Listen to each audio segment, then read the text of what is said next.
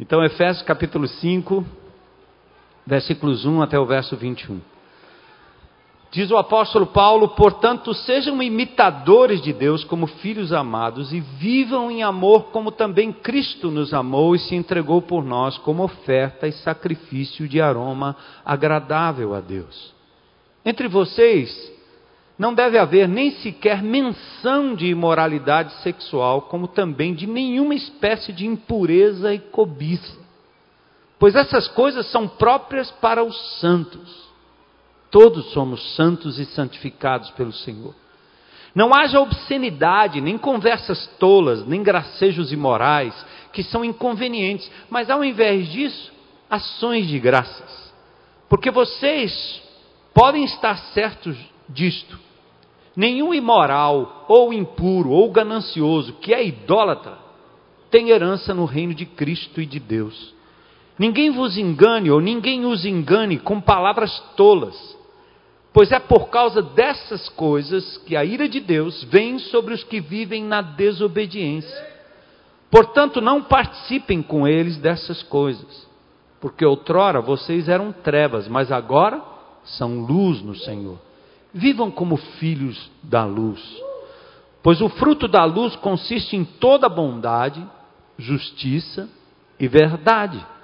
E aprendam a discernir o que é agradável ao Senhor não participem das obras infrutíferas das trevas, antes exponham-nas à luz, porque aquilo que eles fazem oculto, até mencionar, é vergonhoso.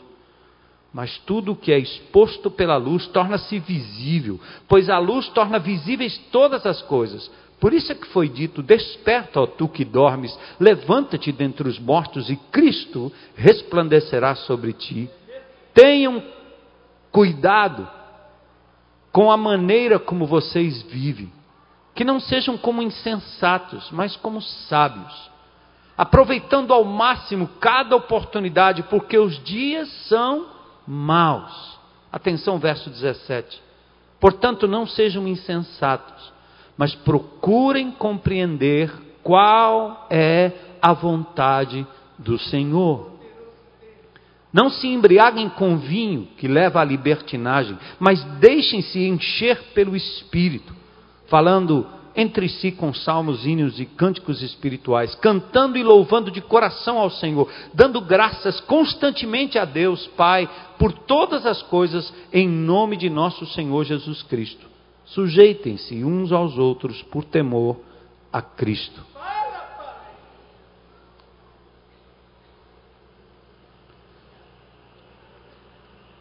Senhor, nós te adoramos e te louvamos pela tua presença no nosso meio, pela paz, pelo teu espírito, que não só abre a nossa mente para a compreensão da palavra, mas também nos dá discernimento, Senhor, para compreendermos essa palavra e nos submetermos a ela. Hoje, de forma especial, pedimos que o teu espírito nos revele através da palavra, iluminando o nosso entendimento para que a gente compreenda, Senhor, como a tua vontade é a melhor para nós. E como a nossa vontade, Senhor, precisa estar em sintonia com a tua vontade. Parte da oração do Pai Nosso. Fala ao nosso coração, esclarece a mente daqueles que ainda não te conhecem como Senhor e Salvador. Que nas minhas palavras, Senhor, mesmo humanas e falhas, o teu Espírito possa usar através da tua palavra lida e explanada, para conversão, salvação, restauração de vidas. Quero orar, Senhor, por todas as pessoas que aqui estão, aquelas que não estão, os enfermos, os que estão passando por tribulação. Queremos orar, Senhor, pela dona Gislaine, pedir que o Senhor, em nome de Jesus, cuide dela de forma especial na sua enfermidade que a tua vontade se cumpra, Senhor, na vida dela. Oramos pelo Guilherme também, em São Paulo, tratamento de câncer. Oramos pela Carmita, Senhor, que também nesses dias tem sofrido com um diagnóstico tão ruim, mas ao mesmo tempo confiamos que o Senhor é poderoso para restaurá-la, Senhor. Oramos pela Magali, que está lá em Portugal, Oh Deus, tem de misericórdia da tua serva, cuida dela, dá esperança a cada um, Senhor. Aqueles que não foram mencionados aqui, o Senhor conhece muito bem. E o teu povo traz agora à memória amigos, parentes e pessoas que tanto precisam do teu amor. Cura o Senhor, se for para a glória do teu nome e for para a sua vontade, Senhor. Mas acima de tudo, dá consolo e conforto. Fala ao nosso coração hoje à noite, é o que nós te pedimos em nome de Jesus. Amém. Podem sentar.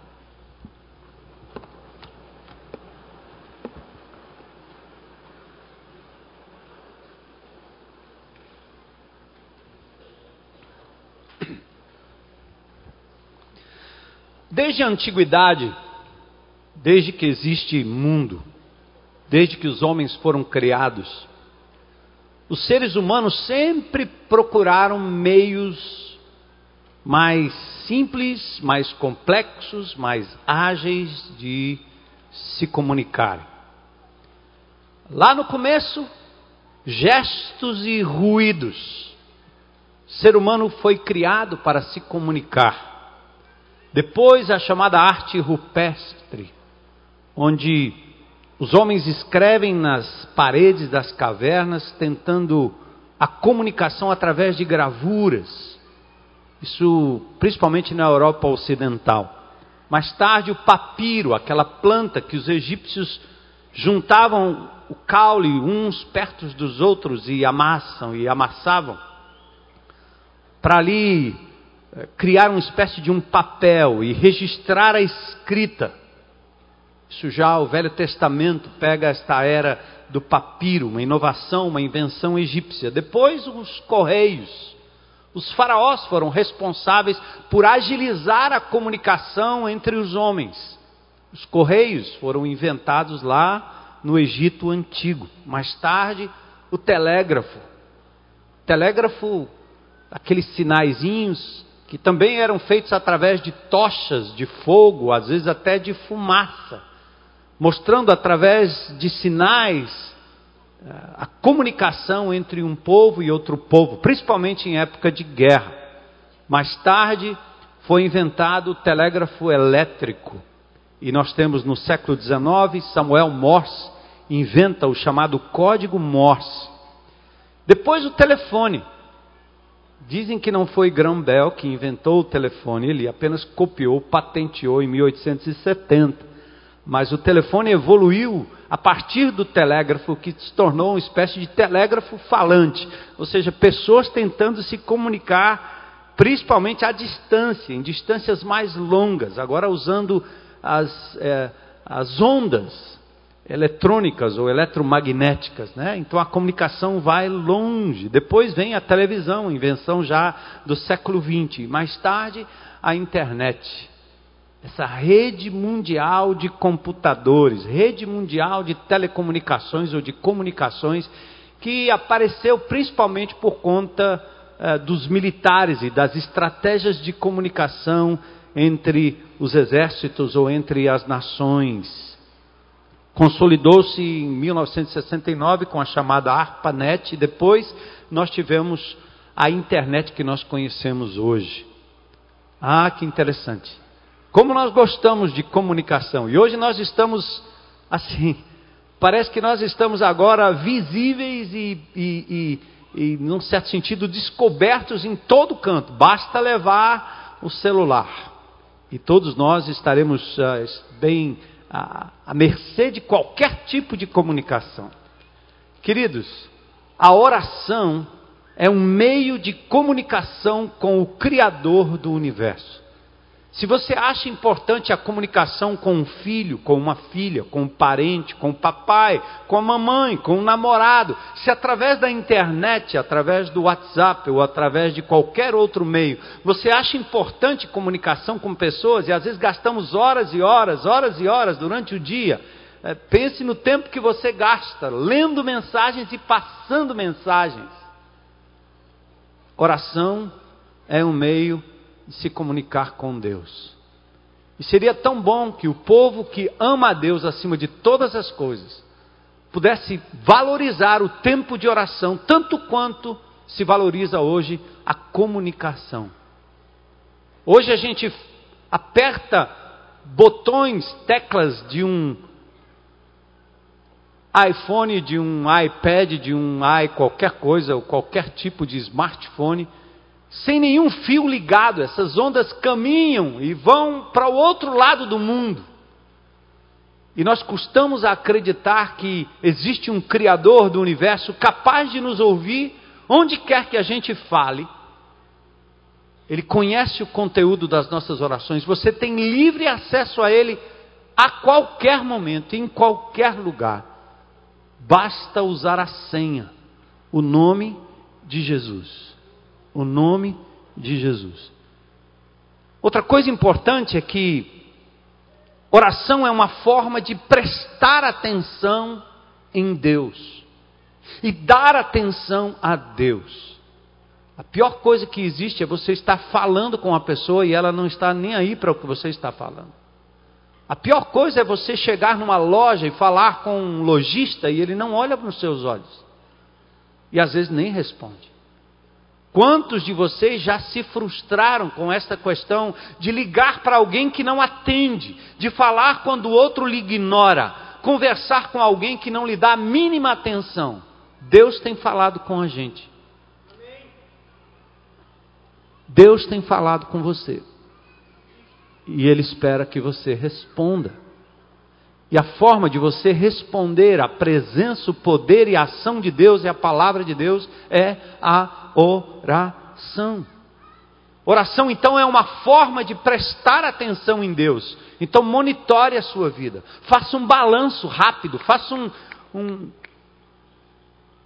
um inventário do seu tempo gasto em oração tempo em que você pausa e para para falar com Deus de verdade. Jesus, a despeito da sua missão, a despeito de ser o próprio Deus que se fez gente, a despeito de toda a demanda ao seu redor, do cuidado que ele dispensava aos seus discípulos, ele jamais deixou de prestar atenção ao Pai e ele separou o tempo para estar a sós com Deus. Pai nosso, o Senhor é importante para mim meu nome, meu reino e minha vontade na oração devem se render ao nome dele, ao reino dele e à vontade dele. Hoje nós chegamos na terceira perninha do aspecto vertical da oração. A oração do Pai Nosso vem num contexto do Sermão do Monte e o Senhor diz que você não deve orar a fim de que as pessoas lhe ouçam ou lhe vejam, isso é hipocrisia pura. Jesus também orienta na oração do Pai Nosso que você não deve ser como aqueles que repetem a mesma coisa o tempo todo. Deus não é surdo, Ele quer que você fale com Ele como um filho fala com o Pai, abrindo o coração, falando abertamente. Mas o principal da oração do Pai Nosso, no aspecto vertical, é que você, ao chegar próximo de Deus, ao falar com Deus, experimente praticar a contemplação de quem Ele é, mais do que aquilo que Deus pode dar para você. Eu já fiz menção aqui várias vezes e vou repetir a mesma ilustração apenas para que você fixe muito bem. O momento de maior emoção que eu tive recentemente foi exatamente esse: ser abraçado por uma, uma netinha que olha para mim e diz: Vovô, não é o brinquedo, nós sentimos falta do Senhor. E o vovô chorou. Porque você fica imaginando que uma criança estaria interessada no brinquedo que você tem para dar, na bala e no bombom. Mas quando alguém ignora o que você pode dar para valorizar a sua presença, a sua pessoa, isso é tocante. Eu creio que Deus sente a mesma coisa quando você pausa na presença dEle, não para pedir alguma coisa em primeiro lugar, mas para ser capaz de elevar o nome dEle às alturas.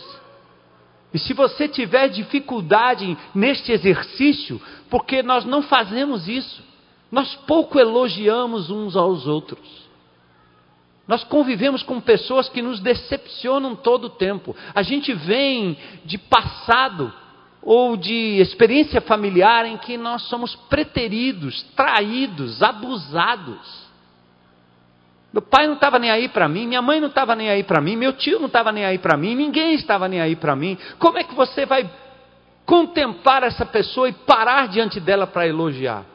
A coisa está tão terrível que até numa relação de namoro, numa relação em que o coração do menino pulsa pelo coração da menina, o indivíduo se aproxima dela querendo o que ela tem para dar, sexo.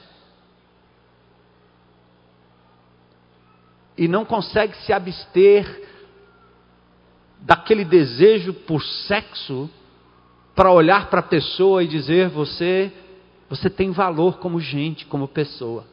É bom estar ao seu lado, é bom estar com você, é bom conversar com você, é bom lhe ver, é bom estar contigo. Assim, namorados, casados, incorrem nesse mesmo erro. E aí, se toda relação é utilitária, é barganha, é o que você tem para me dar, é por isso que eu gosto de você, por isso eu te amo. Se em nome do amor nós estamos fazendo isso, imagine a dificuldade que a gente tem de pausar na presença de Deus e só dizer: Tu és grandioso, Senhor. Tu és maravilhoso, Senhor. Tu és poderoso, tu és grande, Senhor. Tu és amor, meu Pai amado. Como eu sinto desejo de estar na tua presença todo o tempo. Esse exercício é complicado, porque nós não temos esse costume, porque temos uma relação com Deus que é utilitária, e a religiosidade nos ensinou isso, porque é uma forma de manipular as pessoas. Eu apresento um Deus que dá tudo que vocês querem, que cura todo tipo de doença, que faz você ser um bem-sucedido financeiramente, e aí em contrapartida eu ganho também, porque eu manipulo, a igreja também manipula. Mas pregar um Deus que é soberano, Senhor, e é digno de ser adorado, mesmo quando as coisas vão mal. Isso não dá ibope. Pai nosso que estás nos céus, fomos dotados por Deus da capacidade de fazer escolhas. E preste atenção agora o que está acontecendo. Teu nome, teu reino, tua vontade. Por que será que o último item da verticalização da oração do Pai Nosso vem com esse aspecto da vontade? Sabe por quê? Porque nós estamos chegando perto da hora de pedir a Deus. Pão, eu quero pão. Carro, eu quero carro. Casa, eu quero casa. Cura, eu quero cura. Dinheiro, eu quero dinheiro. Namorado, eu quero namorado. Casar, eu quero casar. É, chega logo, pastor, nesse, nesses itens aí, que são os itens horizontais, que eu vim aqui para isso. Você vai demorar quanto tempo? Daqui a pouco eu desisto. Mas quando nós estamos chegando nessa área em que Deus também respeita as suas necessidades, Ele diz: olha, cuidado, tem uma coisa que vai entrar em ação aí, tem a ver com a sua vontade.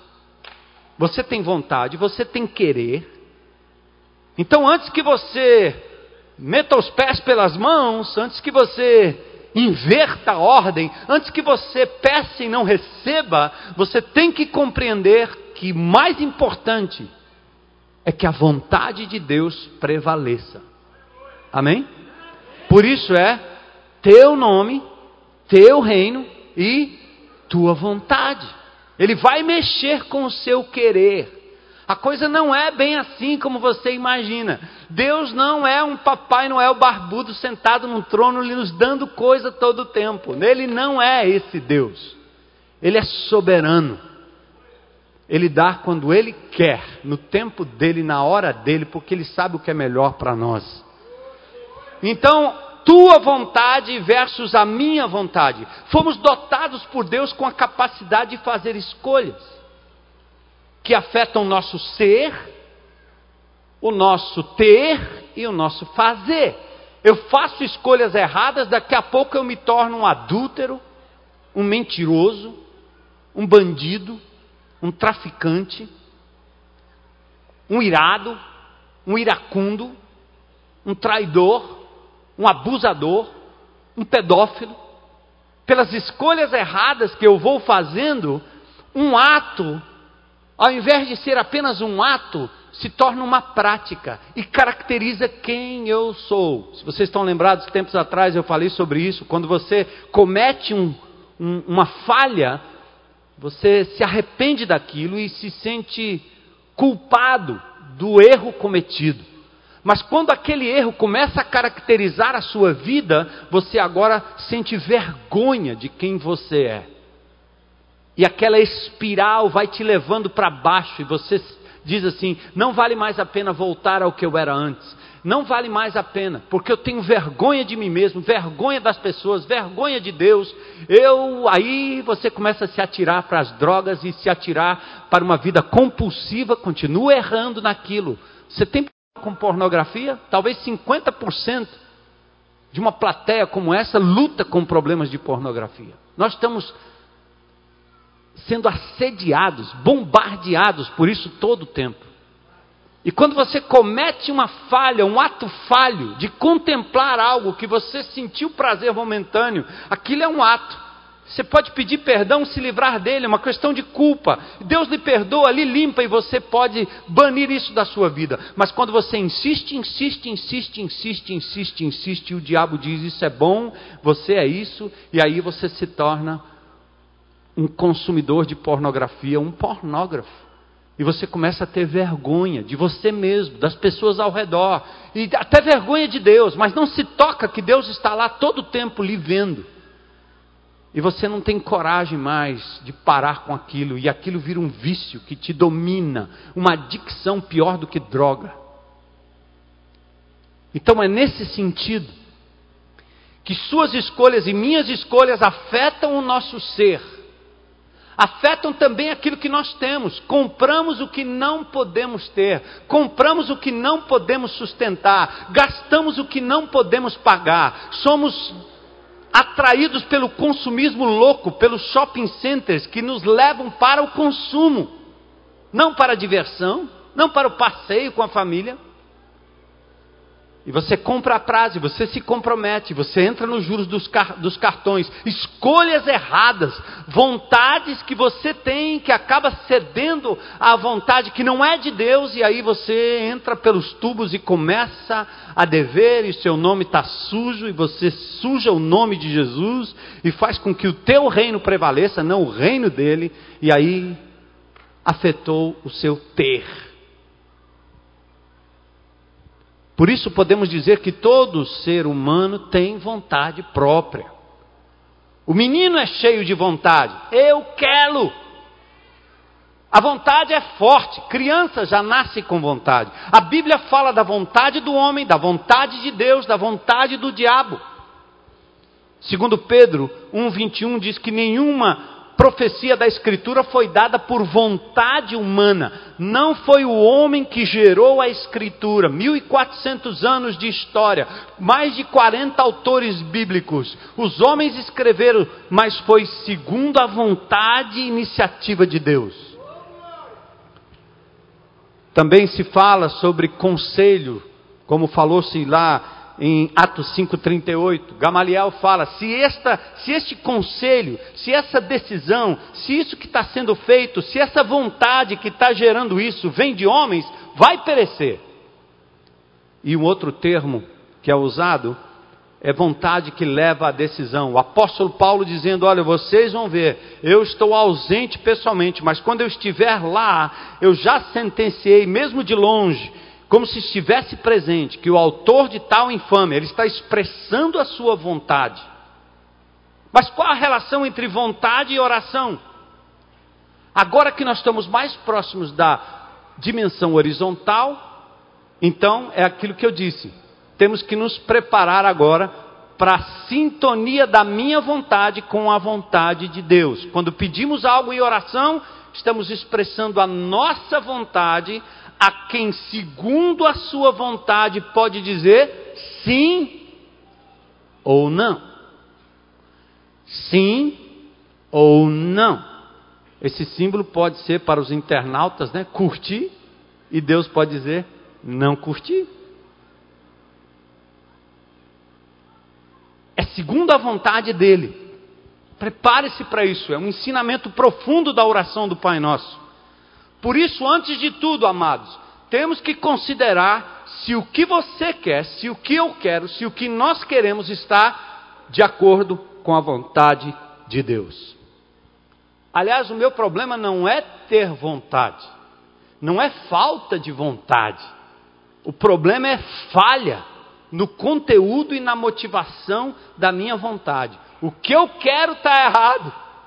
E a razão pela qual eu quero também, invariavelmente, está errada. Por que isso? Por causa da queda da raça humana. Porque o homem se desconectou do Criador. Ele perdeu o seu senso de existência, senso de valor pessoal razão de viver, razão de existir. Ele perdeu o seu propósito de viver. E quando ele deu as costas para Deus, ele começou agora a viver em função de si mesmo. Então o seu centro, o seu centro de decisão está afetado. O que está acontecendo no nosso país, o que está acontecendo no mundo é exatamente isso. Seres humanos com o centro de decisão distorcido, corrompido, corroído pelo pecado e pelo distanciamento de Deus. E vivemos numa sociedade hipócrita que diz não para Deus, mas corre em busca de outros deuses, oferece outro tipo de deidade, uma idolatria louca que não resolve o problema do ser humano. Aliás, a sociedade moderna costuma substituir o Deus Criador pela criatura, dizendo: Você é Deus, você pode, você é o cara, é só ter vontade. Veja os cursos que nós temos aí de motivação pessoal. Pensa positivo, deseje, creia. Aliás, os crentes usam muito desse positivismo cara está doente, ah, já decretei que você está sã, vai ficar bom, pode parar, não precisa quimioterapia, não precisa nada, não, porque eu já profetizei, já decretei, como se ele fosse o criador do universo. Está decretado, quem disse? O camarada morre depois, e aí, onde é ficou o seu decreto? Como é que você tem a coragem de dizer isso? Porque nós nos apoderamos de um senso de que eu posso, eu devo. Aí você vai em determinados lugares tem um positivismo. Pensa positivo que dá certo. Quem disse isso? Ah, você quer ficar rico? Coloque aqui um, uma imagem do cofre do Bradesco ou do Itaú. Fica olhando para ele todo tempo. Pensa positivo que vai dar certo. O cara mal consegue resolver o problema dos pneus da bicicleta dele. Coloca uma Ferrari pendurada aí. Você pensa, fica olhando, fica contemplando, imaginando. Isso vai virar realidade. Autossugestão pura. Balela. E antibíblica, anti-Deus.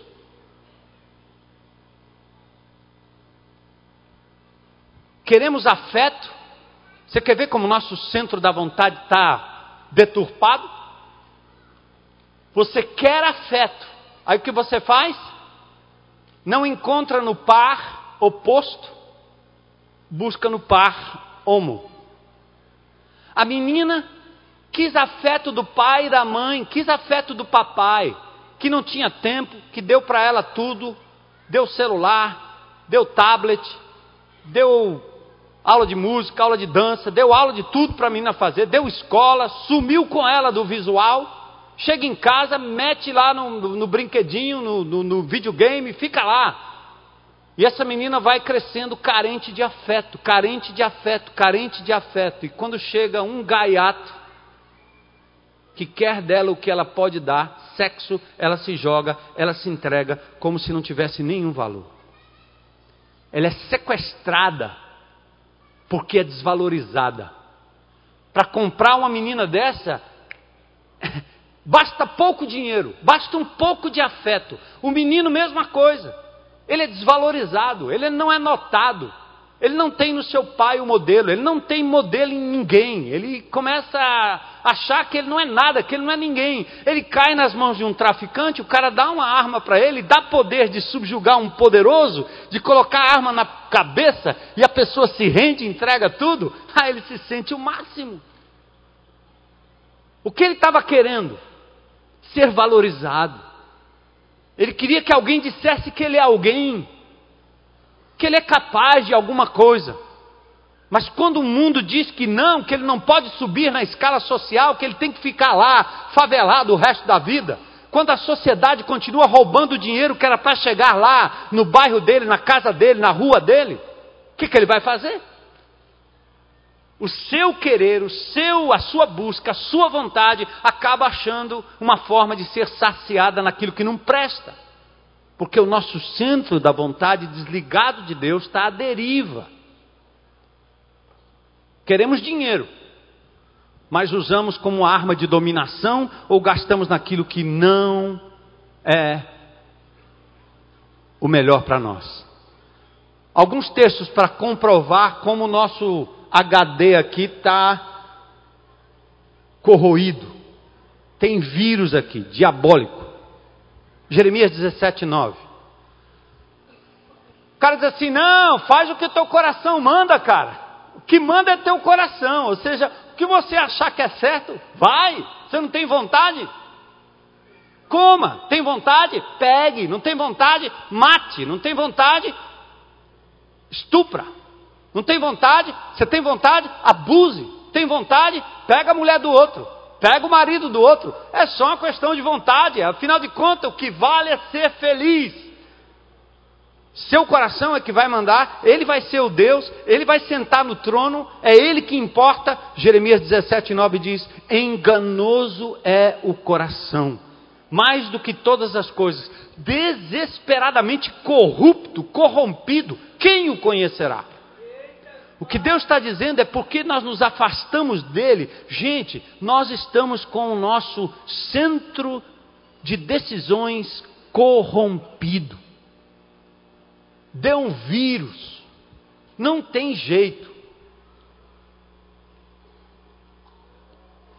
Paulo diz em Efésios 2, 3 que outrora, quando a gente vivia debaixo dos poderes malignos, filhos da ira, nós estarmos fazendo a vontade da nossa carne, a vontade dos nossos próprios desejos e dos nossos próprios pensamentos. Nada de Deus, deixa para lá. Vamos transformar Deus num, num Cristo que fica pendurado num crucifixo. Põe ele no peito, põe ele na parede, põe ele na Assembleia, põe ele na Câmara, põe ele no Congresso, deixa ele penduradinho lá. Põe ele numa praça, enche de ícones em praças.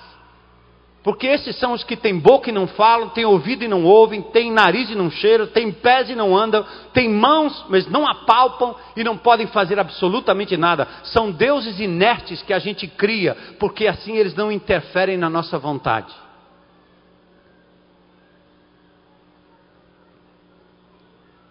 E aí, Paulo diz: vocês viviam desse jeito.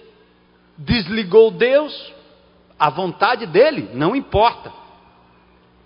Paulo diz ainda aqui em Romanos 1, 21 que nós nos tornamos nulos nos nossos raciocínios, obscurecemos o nosso coração, nos tornamos insensatos, servimos mais a criatura do que o Criador, e aí nós estamos nessa bagunça toda que ninguém sabe mais quem é quem, o que é família, o que é homem, o que é mulher, não interessa, mesmo que seja antinatural, é legal.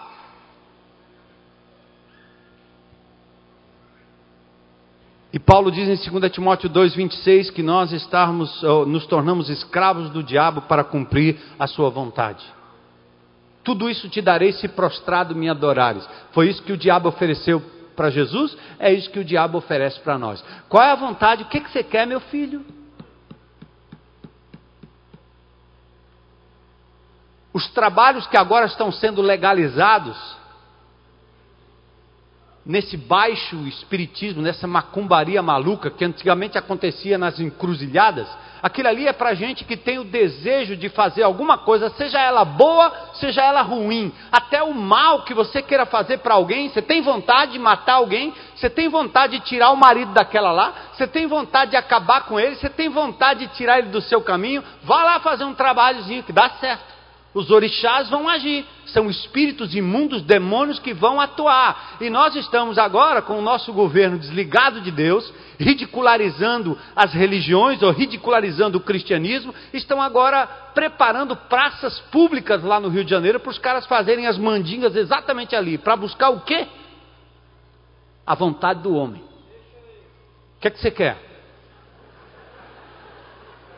O que é que você quer?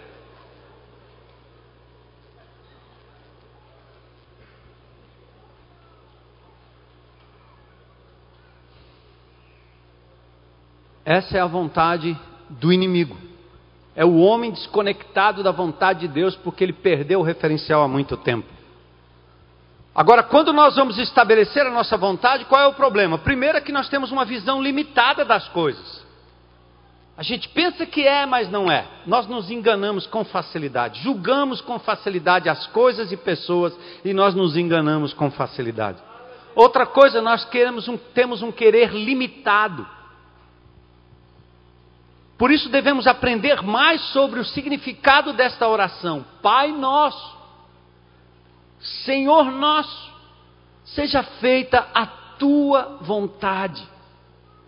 Este é o desdobramento da santificação do nome de Deus, da implementação do reino de Deus aqui na terra.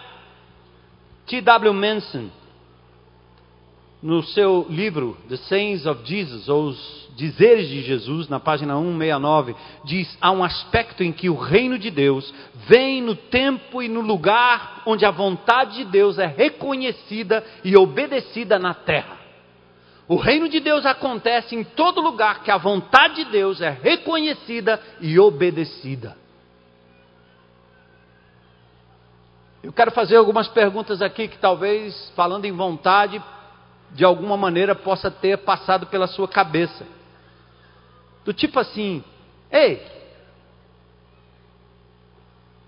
tem a ver com filiação, não tem a ver com parentesco. Aqui nem Maria, nem ninguém é, é, privilegiado diante de Jesus e sua obra. O que ele está dizendo é: qualquer que faça a vontade do Pai que está nos céus, este será minha irmã, meu irmão, meu pai, minha mãe, seja o que for. Olha que profundidade. Ele também quer nos dar vida eterna, porque aquele que faz a vontade de Deus permanece para sempre. Outra coisa, ele quer que a gente experimente a boa, agradável e perfeita vontade dele. Romanos 12, 2 para que vocês possam experimentar qual seja a boa, agradável e perfeita vontade de Deus. Experimentem, gente. Vamos testar, vamos ver, vamos experimentar. Duas coisas importantes que Deus quer. Se você quer conhecer a vontade de Deus, né? Tem gente que fica preocupada, pastor, qual é a vontade de Deus nesse detalhe, naquele detalhe, naquele detalhe, naquele detalhe, naquele detalhe, naquele detalhe. Não tem isso. Não fique preocupado com essas minúcias da vontade de Deus, como se ele fosse declarar na Bíblia cada coisa. É vontade que eu compre esse carro ou não compre esse carro. Não está na Bíblia. É vontade que eu namore isso aqui ou não namore isso aqui. Tem umas coisas na Bíblia sobre isso, mas não tem o nome dele lá. A não ser que você queira casar com Matusalém, Melquisedeque.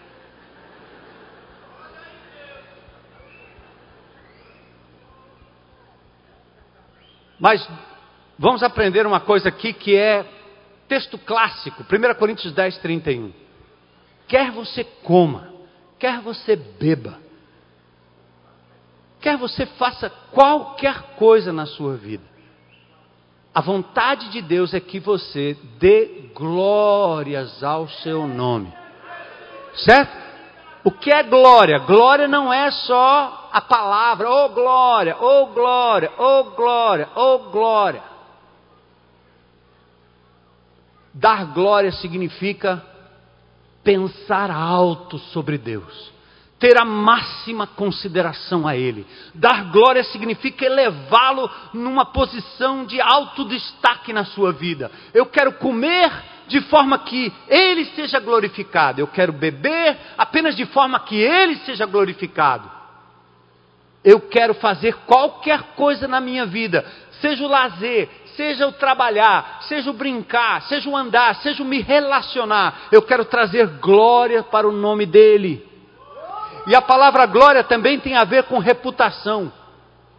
Sabe o que quer dizer reputação, amados? Todos vocês, filhos de Deus, são vitrines do Senhor. Reputação significa o seguinte: quando alguém olha para a sua vida, para o seu modo de viver, para o seu modo de agir, para a expressão das suas vontades, dos seus querer, ou quereres, né? Será que Deus olha para você e diz assim: que Deus maravilhoso que essa pessoa está me mostrando?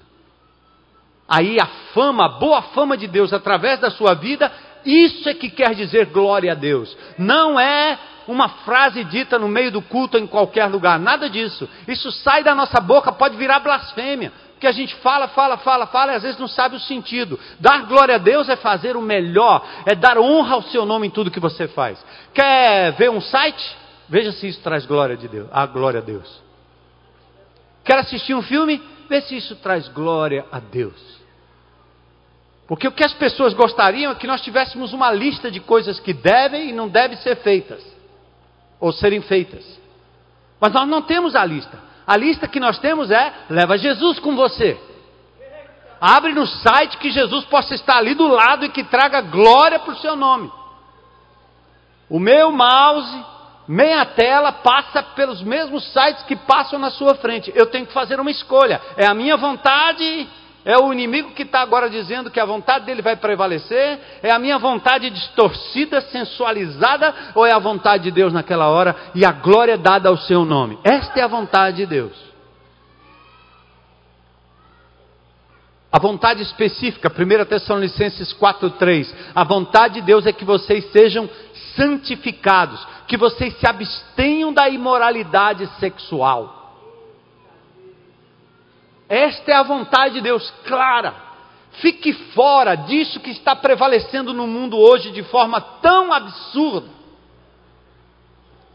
Troca daquilo que é natural.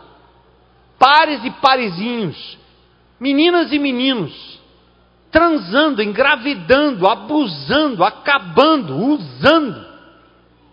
É o que prevalece todo o tempo neste mundo sem Deus. Então, quer saber a vontade de Deus? Abstenha-se da imoralidade sexual.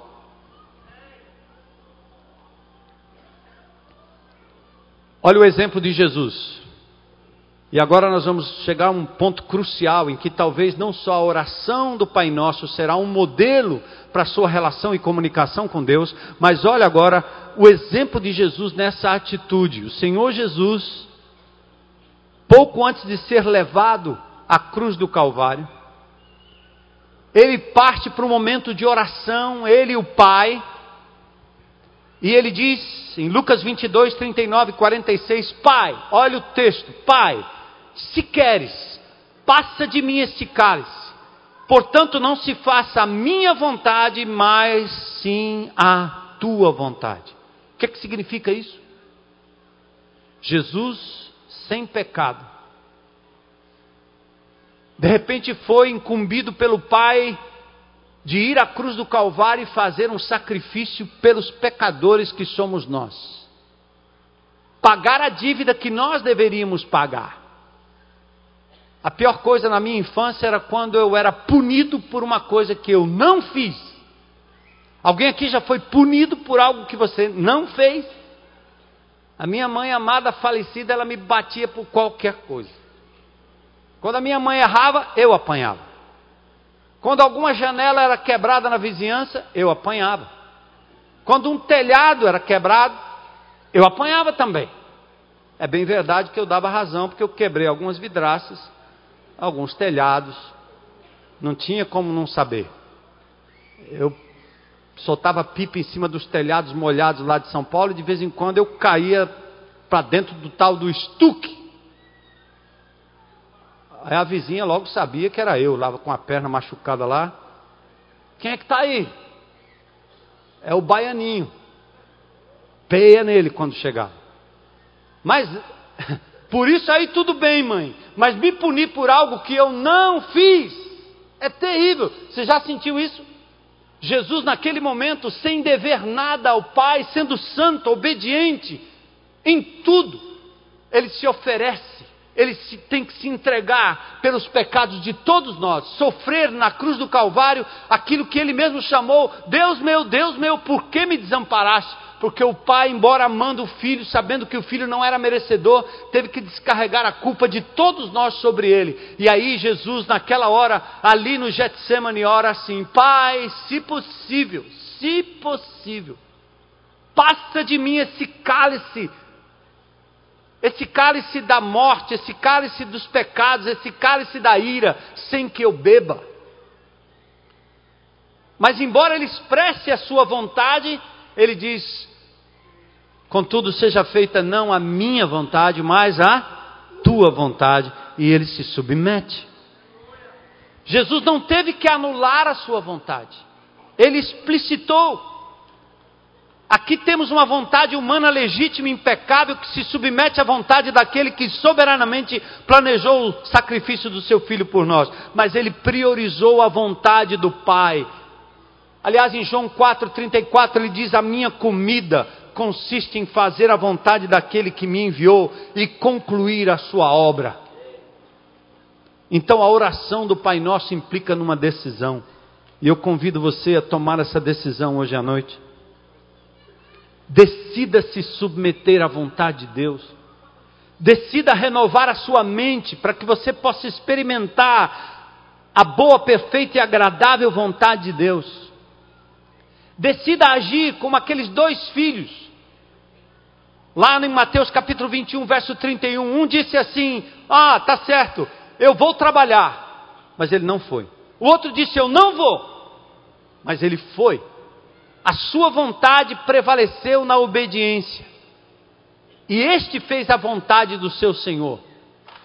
Por isso que Deus tem tanto carinho para aquelas pessoas que às vezes estão caídas, desvalidas, como nós vemos nas casas de recuperação, esses meninos, essas meninas, nos presídios, pessoas que durante toda a vida disseram: Eu não vou fazer a vontade de Deus, mas num determinado momento a luz de Jesus bate, o Evangelho bate, a verdade bate, aquela pessoa se rende ao Senhor e diz: Eu vou fazer a vontade de Deus. E de repente você tem uma multidão de crentes, de filhos em Cristo Jesus, que todo o tempo está dizendo: não, é, deixa comigo, eu vou fazer a vontade de Deus, é isso mesmo. Ah, eu vou amar, aham, vou proclamar, pode deixar, é, vou. E acaba não indo e não fazendo.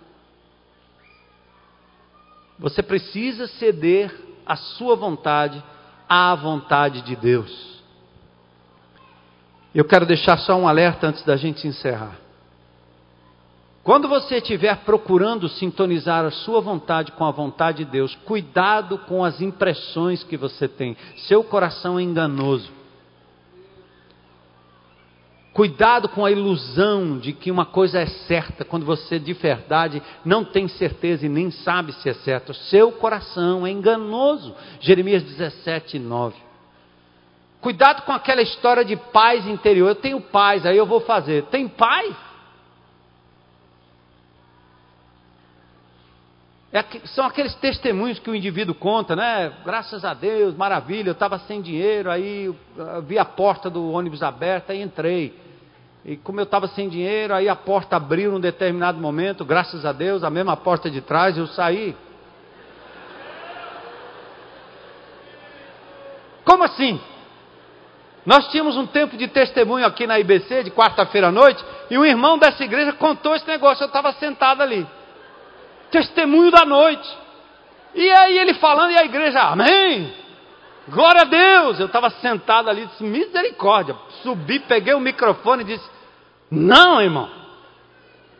Você está dando graça a Deus porque você burlou, deixou de pagar. Não era melhor ser dito, dito para o cobrador: Eu não tenho dinheiro, o que, que eu faço, meu senhor? Deixa aqui meu documento em penhora, dou aqui meu cinto, qualquer coisa. Mas sair de fininho e dizer graças a Deus?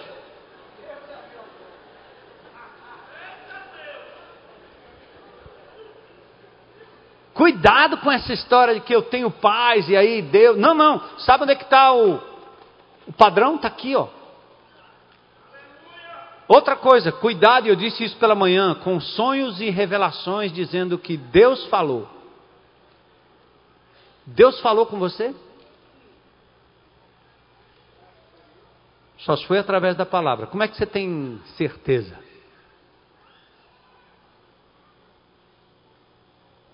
Deus falou com você? 66 livros, Deus falando e você nem ouve, você nem quer saber, você nem lê. Aí de repente ele vem, não sei de onde, e fala para você. Ah, um, uma profetada, um profetiza, uma profecia, ah, um sonho, ah, Deus falou comigo. Então, o camarada não lê a palavra, não entende a palavra, não conhece o caminho do Senhor e fica dizendo agora em nome de Deus: diga o que você sonhou, mas diga como sonho. E que a pessoa que ouça possa interpretar se de verdade discernir se aquilo de verdade tem coerência com a palavra de Deus. Mas não se mova em função de sonhos humanos, de pensamentos humanos, de palavras humanas. Esta aqui é a palavra de Deus. Eclesiastes 5,3 diz: Muitos dos trabalhos, ou dos muitos trabalhos, vêm os sonhos. Na multidão dos sonhos, a vaidade.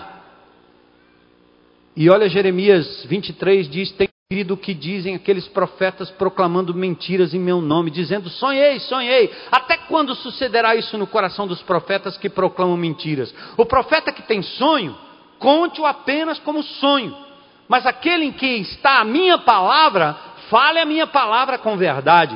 Que tem a palha com o trigo, diz o Senhor. Eu sou contra esses profetas que pregam a sua própria palavra e afirmam: Ele disse. Deus é poderoso para fazer o que Ele quiser fazer, na circunstância em que Ele quiser, mas acima de tudo, a Sua vontade. E vamos terminar aqui. Nas circunstâncias da vida, temos que nos lembrar da oração do Pai Nosso em seu aspecto divino e fazer as seguintes escolhas: não meu nome, mas o teu nome, Senhor santifica Cristo no seu coração. 1 Pedro 3,15. Não meu reino, Senhor. Não sou eu que devo reinar, que devo mandar, que devo decretar, que devo pedir. Deus é soberano. Mas o teu reino, não o meu reino, mas o teu reino. Vivendo como servos de Deus, 1 Pedro 2,16. E finalmente, não a minha vontade, Senhor, mas a tua vontade. Deixe-me encerrar com um texto do Salmo 37, 4. Um texto que tem sido assim um alento para a minha vida. Eu preciso desse salmo todo o tempo e lembrar desse salmo todo o tempo. Esse salmo diz assim: ó, tenha o seu prazer maior no Senhor. Sabe aquela, aquela coisa que dá prazer tem o seu prazer no Senhor, deleita-te no Senhor, e Ele vai conceder o que deseja o teu coração. O teu coração. Deleita-te no Senhor. O que, que Ele está dizendo? Para que você possa orar de verdade, sintonizar o seu querer com o querer de Deus, para que você tenha certeza de que o Senhor vai dar aquilo que você de fato está pedindo e que aquilo que você está pedindo está em consonância com a palavra dele, tenha prazer nele. Porque à medida que você tem prazer nele, você convive com ele, você está sintonizado nele, você vai conhecer o querer de Deus. Vai ficar mais fácil pedir algo do Pai, quando você sabe o que o Pai de verdade quer para você. Tenha teu prazer nele, não nas pessoas, não nas coisas, não naquilo que você pode obter. E ele vai conceder o que deseja o teu coração. Aquilo que é legítimo. Deus às vezes faz coisas de mimo com a gente. Ele nos dá coisa que nós nem precisamos, nem assim, aparentemente nem merecíamos, nem era tempo. Às vezes Deus leva anos e te recompensa com coisas que você sonhou quando era menino, mas Ele só deu no momento em que você teve prazer nele, descansou nele.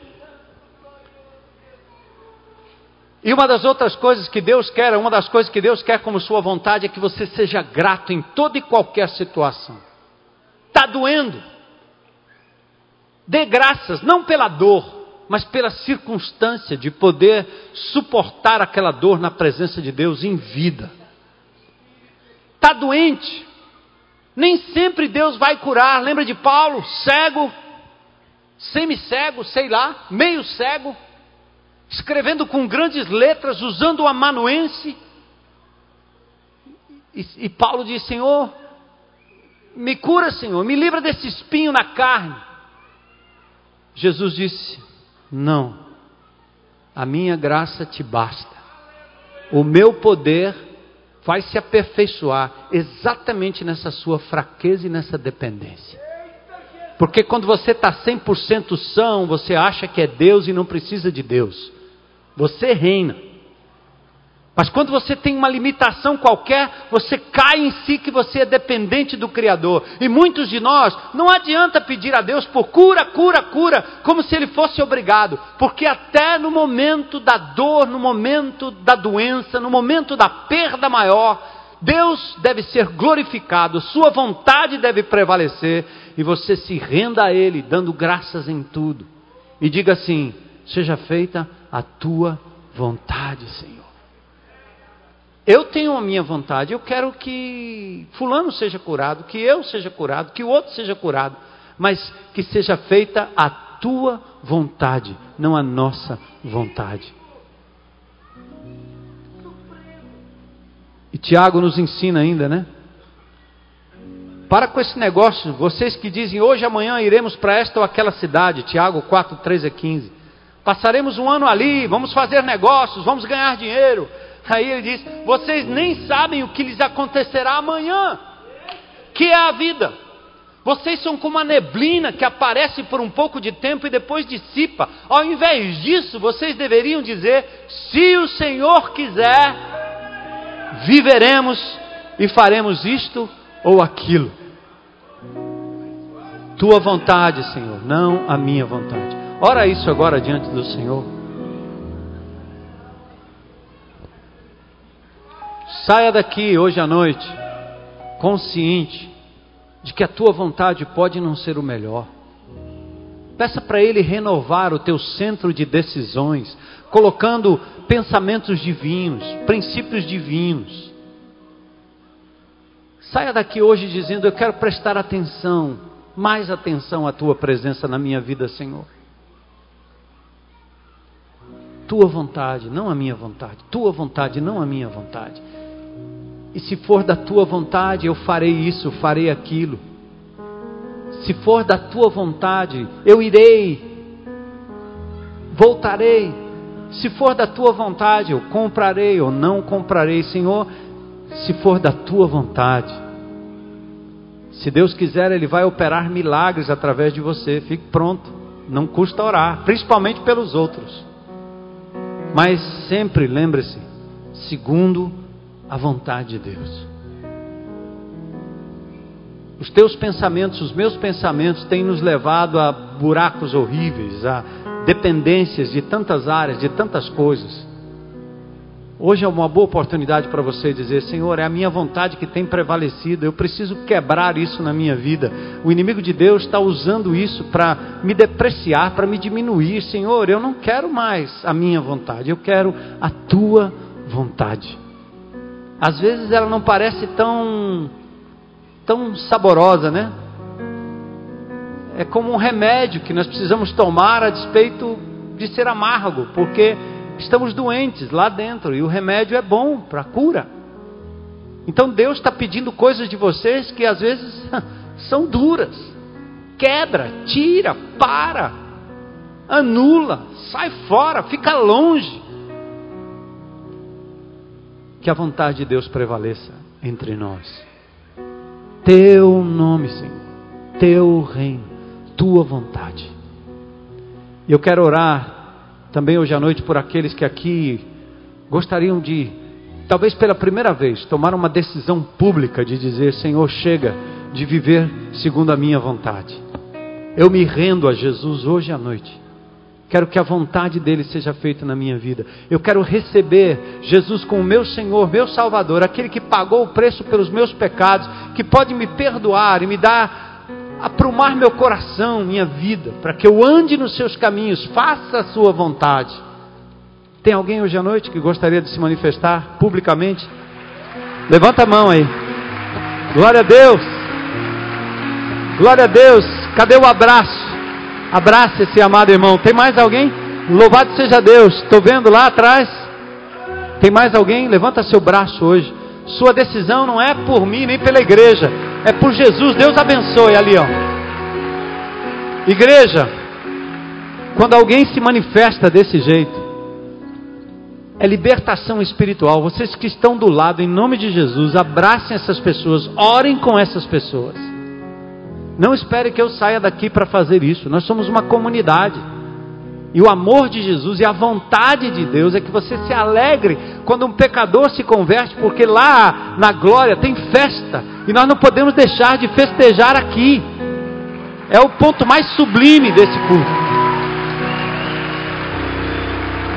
Mais alguém?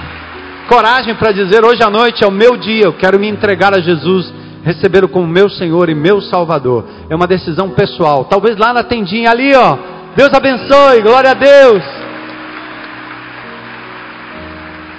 Lá atrás eu estou vendo um bracinho levantado, talvez lá na tendinha, não estou vendo vocês direito, mas de repente alguém lá da tendinha também. E se você levantar sua mão aí da tenda, alguém vai lhe abraçar, eu tenho certeza, o Espírito de Deus vai levar um irmão, amado, um irmão amado, uma irmã amada para lhe abraçar. Lá na internet, faça uma decisão agora diante de Deus. Ele está aí, Ele está te vendo. Entrega a sua vida a Jesus. Vamos nos colocar em pé e vamos louvar ao Senhor hoje à noite. Eu quero pedir que vocês, amados irmãos, conduzam essas pessoas até a nossa tendinha ali, nossa palhoça, onde eles serão inseridos num PG. Se você está abraçando uma pessoa dessa, pergunte o nome, pergunte onde ela mora e conduza ao PG. Quem sabe o seu próprio PG. Levante, leve essas pessoas a terem um momento de comunhão durante a semana e serem conduzidos no conhecimento de Jesus. Abençoa-nos, Pai, nesta noite. Abençoa estes que se levantaram entregando a vida a Jesus. Que eles tenham uma semana de vitória, uma semana poderosa na tua presença. Leva o teu povo, Senhor, a considerar a tua vontade, pois nós te adoramos em nome de Jesus. Amém.